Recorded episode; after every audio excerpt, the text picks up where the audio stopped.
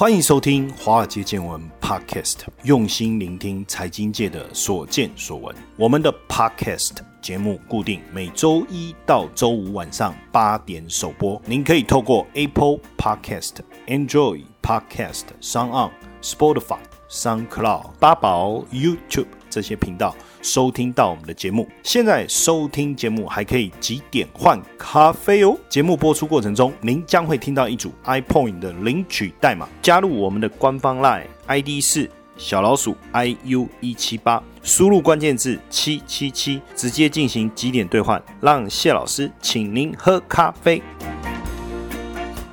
好，大家晚安，欢迎收听华尔街见闻 Podcast，今天是星期五。这个明天又要放假了，应该说今天晚上就开始放假。那明天有没有想好要去哪里玩呢？天气看起来还不错，出去走一走吧，找个饭店啊，住个两天一夜啊，也不错。现在有很多饭店呢，都有游泳池，有三温暖，享受一下自己的私密空间，感觉上也挺好的啊。尤其是如果跟家人一起住的，趁这个时候有这种奢华的享受感，也不一定要出国了。反正现在大家都在搞什么伪出国哈，当然因为今年。庚子年啊，事情实在太多了哈。那也很多的名人呢，在今年离开我们了。东区罗姐的资深艺人罗佩颖啊，那最近是在他的告别式哈。那有看到很多的名人去参加，大家也觉得非常的不舍哦。那他在演艺圈闯荡了四十个年头啊，也被称为综艺圈的大姐头。但没想到，就差九天呐，就要过六十岁生日啊，就突然去世了。大家其实也都非常的一个震惊呐。大大部分对他的印象，因为他大概比我大一轮，所以小时候也是算看过他一些表演啊。年轻的时候也看过他一些演出，招牌就是一个妹妹头嘛，哈，那看起来就是哎，永远都非常的光鲜亮丽，但是好像脾气是比较暴躁一点哈，感觉上就是身边的伴侣是来来去去了哈。他自己也有讲过哈，他说拥有房地产比小鲜肉更可靠哦，所以他也曾大气的表示说自己喜欢房子，所以有钱他就买房子哦。他也不会去做什么生意。那因为这样呢，大家也去了解一下他这个投资房地产的一个方法是什么。他生平第一栋房子是买在美国，因为作秀啊，很忙啊，也没时间花钱，所以就买房子来存钱。就是其实华人好像都是有这种传统哦，就是说有土私有财啊。那有了钱就存起来，存了钱就买房子哦。大部分老一辈的建议，大部分也都是这样哦。那父亲赞助他十万美金，然后他自己也花。了三十多万美金，就在洛杉矶买下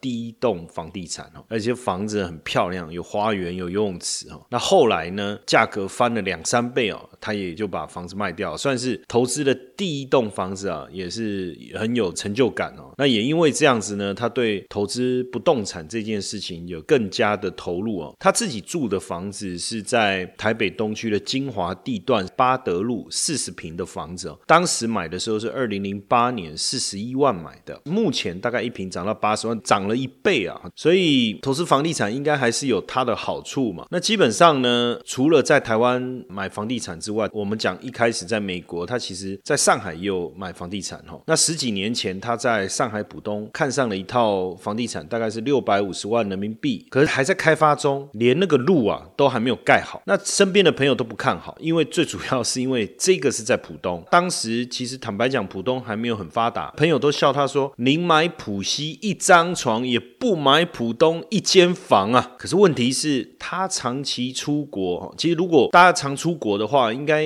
有这种感觉，就是漂亮的房子、好的地段，好像都是在江边或河边哦。像我去新加坡也是啊，我就发现那个克拉克码头，哇，那个河边的房子都好美哦，房子盖的特别的漂亮，view 也很好，然后也特别的贵哦。如果饭店呢是在河边的，也特别的贵。那好像跟台湾比较不一样。因为台湾，我们的。河，比如说那个外双溪就要拉到那个故宫博物院那边去了，住到那边都偏离市中心了。然后你讲说什么淡水河，哇，那又更远了啊！哎，可是在国外就不太一样。不管我去哪个大都会区，我都发现说，哎，奇怪，怎么跟台湾有点不太一样？这个河边、江边这个有 view 的，那其实就有点像我们现在的大直嘛，哈，河岸边的一个住宅，可以看到河、看到江的 view 很棒的，房价都特别贵。当时他就也立力排众议啊，就把它买下来，而且当时买的是四十九楼。那因为后来上海房子限制只能盖到三十层，哇，所以它的物件啊反而变得更稀有。那到现在这个行情大概已经超过上亿台币了哦。那不止这样啊，它在过去几年上海的房地产呢也是持续的一个上涨啊，尤其是一线城市啊，像北京、上海、广州更是这样哦。它也特别就锁定了绝佳地点的这个上海新天地啊，因为它又有地铁站啊，又有交通的优势啊，他就买了两户，然后一户呢就自己住，啊一户就租给了他自己讲，他说买了以后从来没有空租过，哦每个月的租金呢，甚至从一开始的七点五万台币一直涨一直涨涨到八点八万台币，甚至房客要搬走还会主动帮他找新房客认识的房客来，因为觉得物件实在太棒了，所以他的买房子的哲学其实也很简单，就是地点 location location location。那他说宁可买蛋黄区的一间厕所，也不买郊区的大房子，交通便利、地段好才是买买房的首选。所以为什么它会被称为东区罗姐啊？就是因为啊。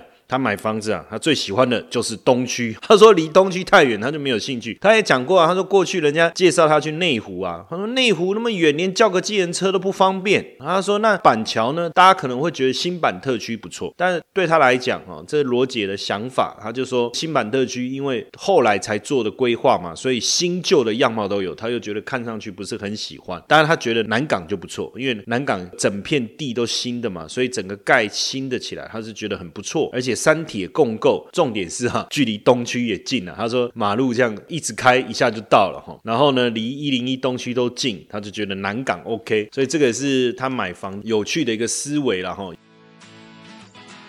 接下来就是我们今天的彩蛋时间，今天的领取代码 L 七三七六 L 七三七六，活动详情呢，请到下方的说明栏观看。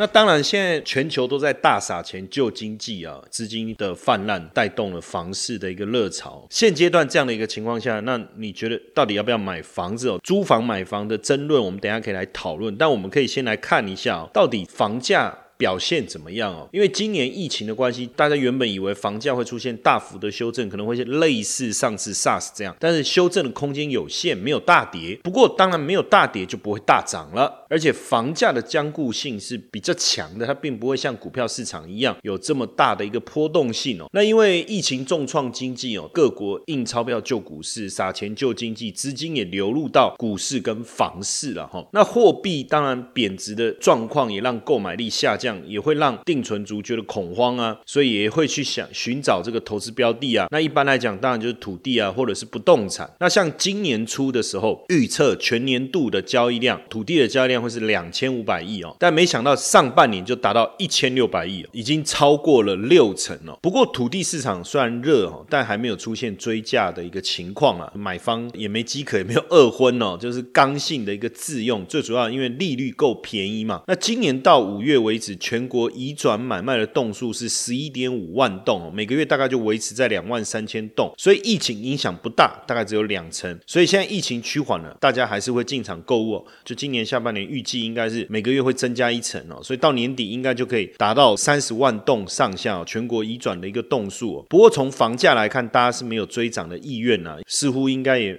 觉得没有太大上涨空间，那只是说，因为利率长期现在看起来是在低点嘛，所以对自用族来讲，哎，应该是一个不错入市的好时机啊。那也就是说，利息不会升，房价不会崩，但是也不会大涨。那反正利率低了。买房负担压力比较轻嘛，所以也更多的人愿意来看房子、买房子哦。但说到底哦，买房还是租房也一直是争论，大家争论的一个重点。因为买房子你要先存钱嘛，那如果说我去租房子，我要负担轻很多啊，我不用这么大的一个房贷的压力啊，我能够维持我的生活品质啊。但买房子的人就认为说，哎，我把房租交给房东，为什么不把这个钱拿来买房？那几年后有自己的房子不是很好吗？但其实我觉得，不论是租房子也好。买房子要，因为每个人理想的这个条件都不同嘛。比如说，你今天是一个台北市的上班族，那你当然希望离公司近一点啊。那你就不用一大早就出门，没化妆，然后穿着高跟鞋追公车也好，然后坐捷运的时候还要在那里化妆哦，或者是为了缩短通勤的时间，就要选择一个好的一个地段。但问题是，好的地段租金又高，那如果要买的话呢，房价更是高的离谱。那你说又不可能说哦，我为了降低自己买房的压力，比如说我可能到房价比较便宜的地方去住，然后在当地找工作。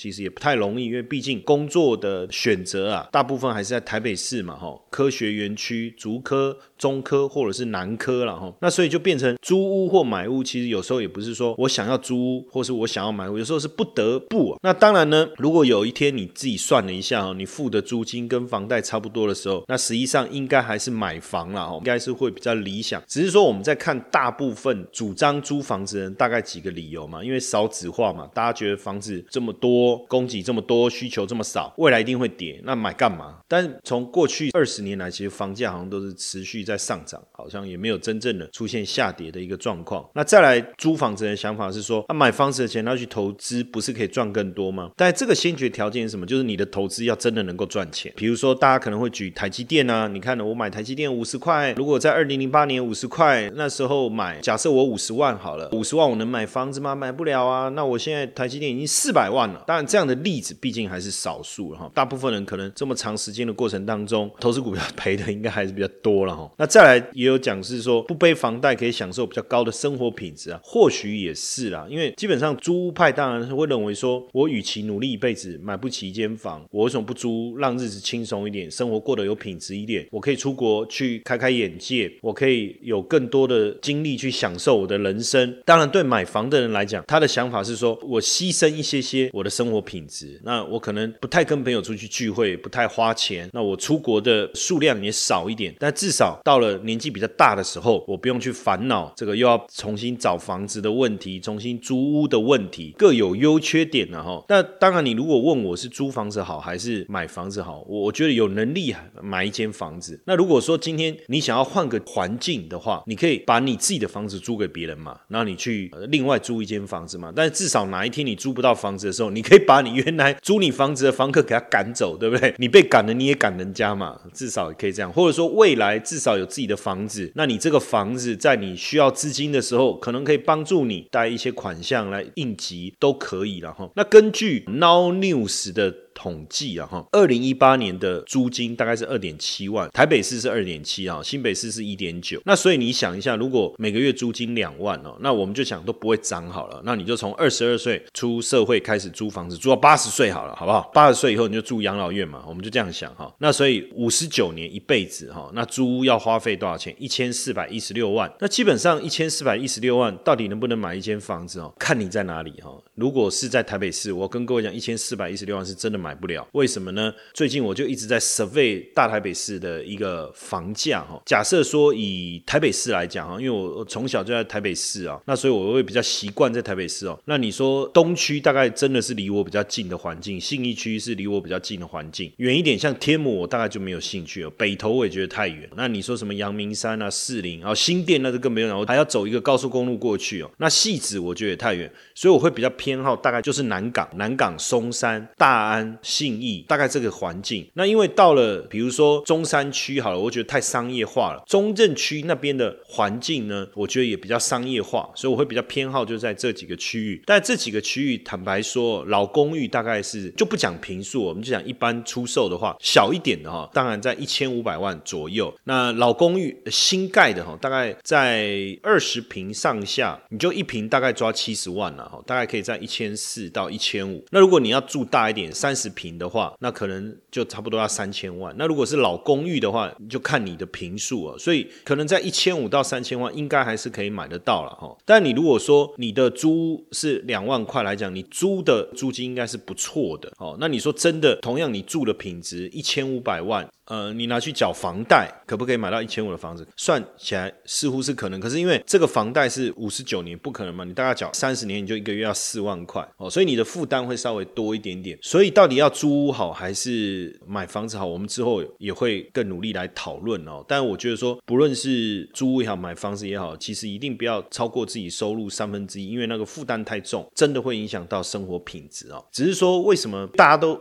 不买房，当然还有一个原因呢，就是房价太高。像我去马来西亚也好，我到其他国家去看也好，似乎他们的房价，在我来看，我是觉得便宜到不行。比如说我去吉隆坡，到他们的郊区去看，漂亮的独栋的，也不过台币八百万就可以买得到。贵一点的了不起然后一千两百万，我会觉得说哇，好便宜哦。当然，台湾房价高也有它的原因啊。我们之后呢也会特别来跟大家探讨。Whatever，今天礼拜五啊，我们还是轻松一点。那当然，等一下第二段我们邀请这个吴老师来跟大家聊一聊财报的东西。但谢老师，你不是说要轻松一点，你就叫我们来听一下财报？对，本来我今天也想说录一点点轻松的东西，那只是说刚好因为最近罗姐的事情嘛，我刚好觉得说从这个点来跟大家聊一下关于不动产投资的部分哈。但我觉得不动产这个议题好像大家也非常关心，所以之后我应该也会花多一点时间来跟大家聊一聊，比如说探讨一下高房价的一个问题啊，或者说探讨一下哎怎么买房子，怎么看房子。因为我自己我们在高雄也有买办公室嘛，那之前为了在台中还是高雄买办公室，我大概看了这个数字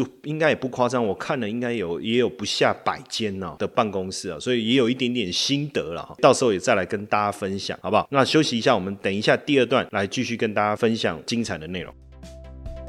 现在的 ETF 投资太热门了，谢老师教你如何让自己从 ETF 的新手变成行家。谢老师受邀华冈基金会邀请举办最新的 ETF 投资讲座，免费报名，只要在我们的 Line 小老鼠 iu 一七八。加入以后，输入关键字一 T F 就可以连接到报名网页，鼓励大家。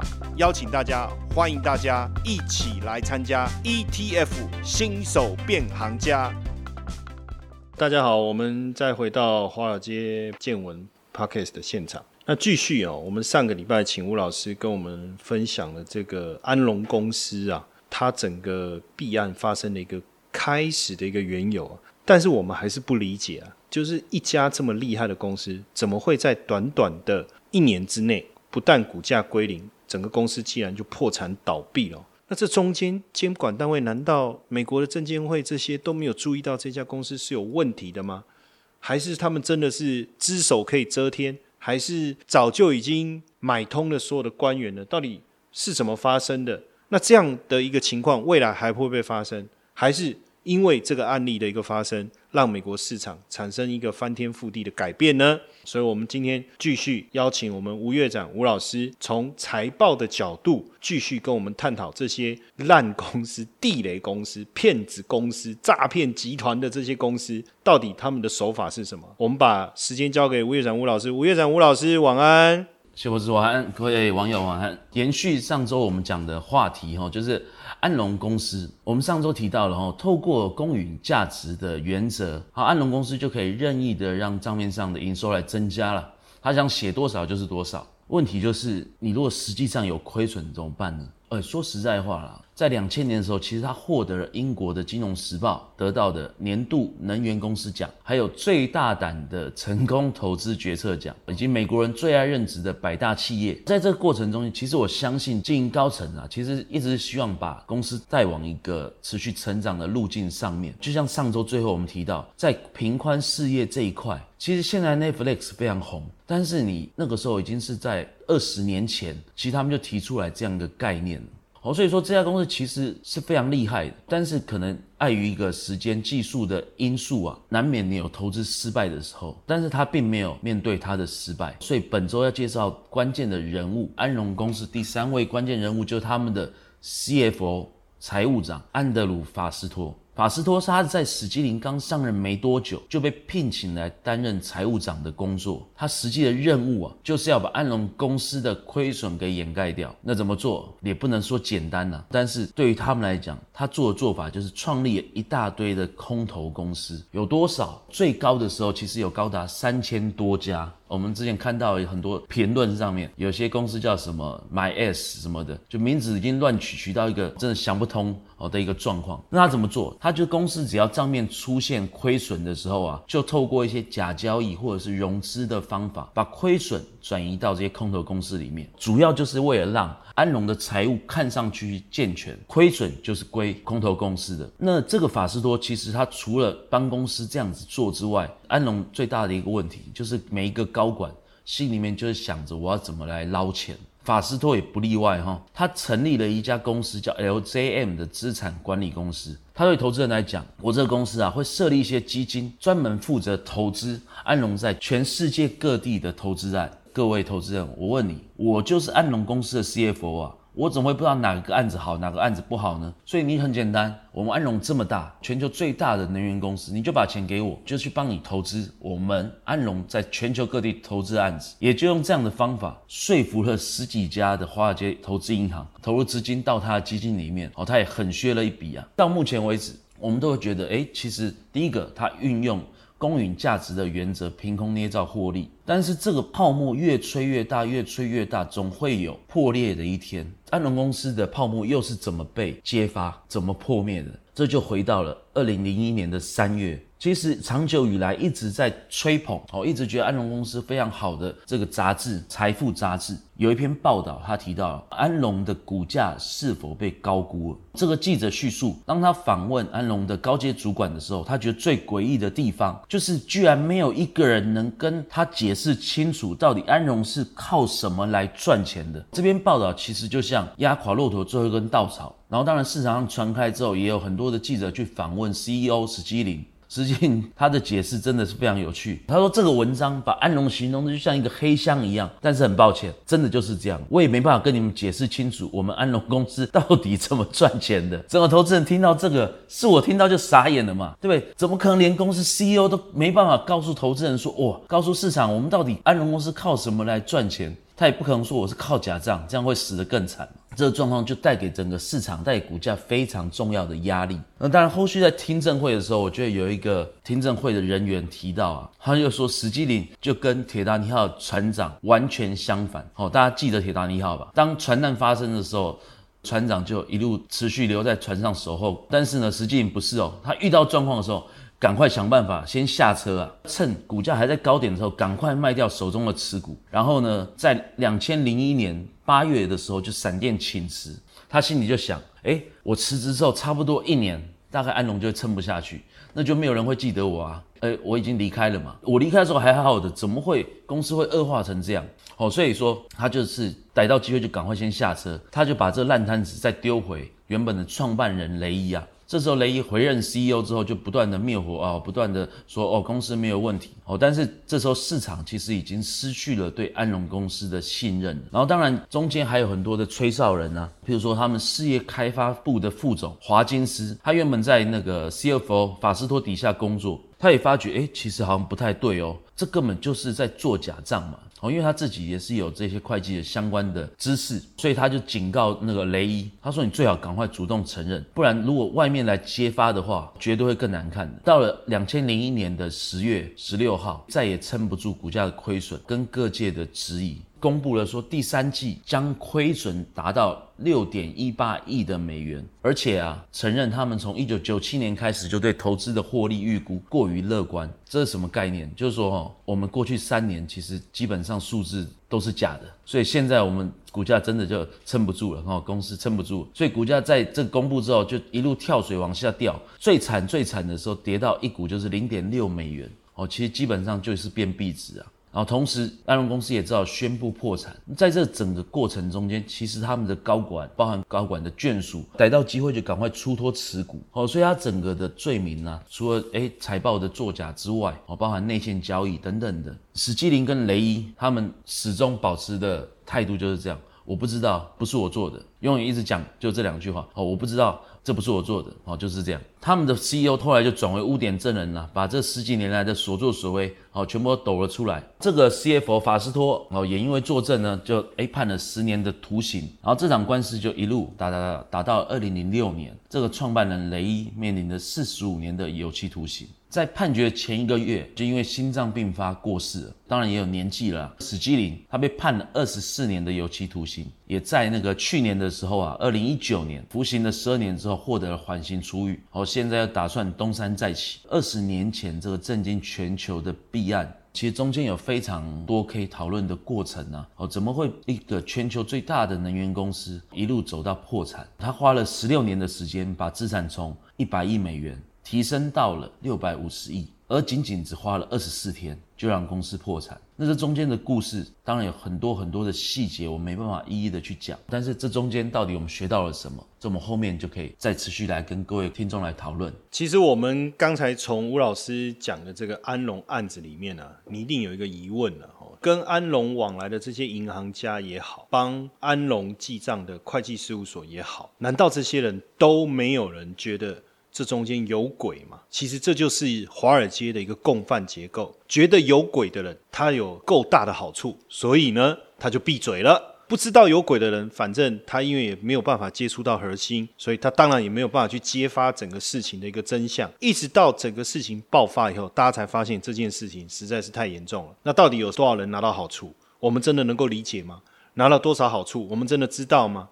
反正到时候股票卖掉了，钱赚到了，其他的关我什么事？哦，所以安龙案的一个开始，震惊了整个华尔街市场，也让后来美股的一个监管更加的一个严格。说到底啊，还是感谢安龙案啊，大家才发现说，原来聪明人真的可以找到这些会计准则也好，法律上面的漏洞也好，去玩出这些的一个花样哦。这件事情也告诉我们了、做任何的投资啊，也还是要小心为上。OK，那当然今天非常感谢吴月长吴老师帮我们分享这个安龙案整个财报从烟火式的一个爆发，到最后泡沫破灭之后的归零，然后到整个公司整个破产的一个过程哦。那我们相信今天晚上大家的收获也是非常非常多的哦。那这个周末有没有计划好去哪里玩呢？记得快快乐乐的出门，平平安安回家。也谢谢今天晚上大家的收听，我们下个礼拜一晚上八点钟再见，谢谢大家，晚安。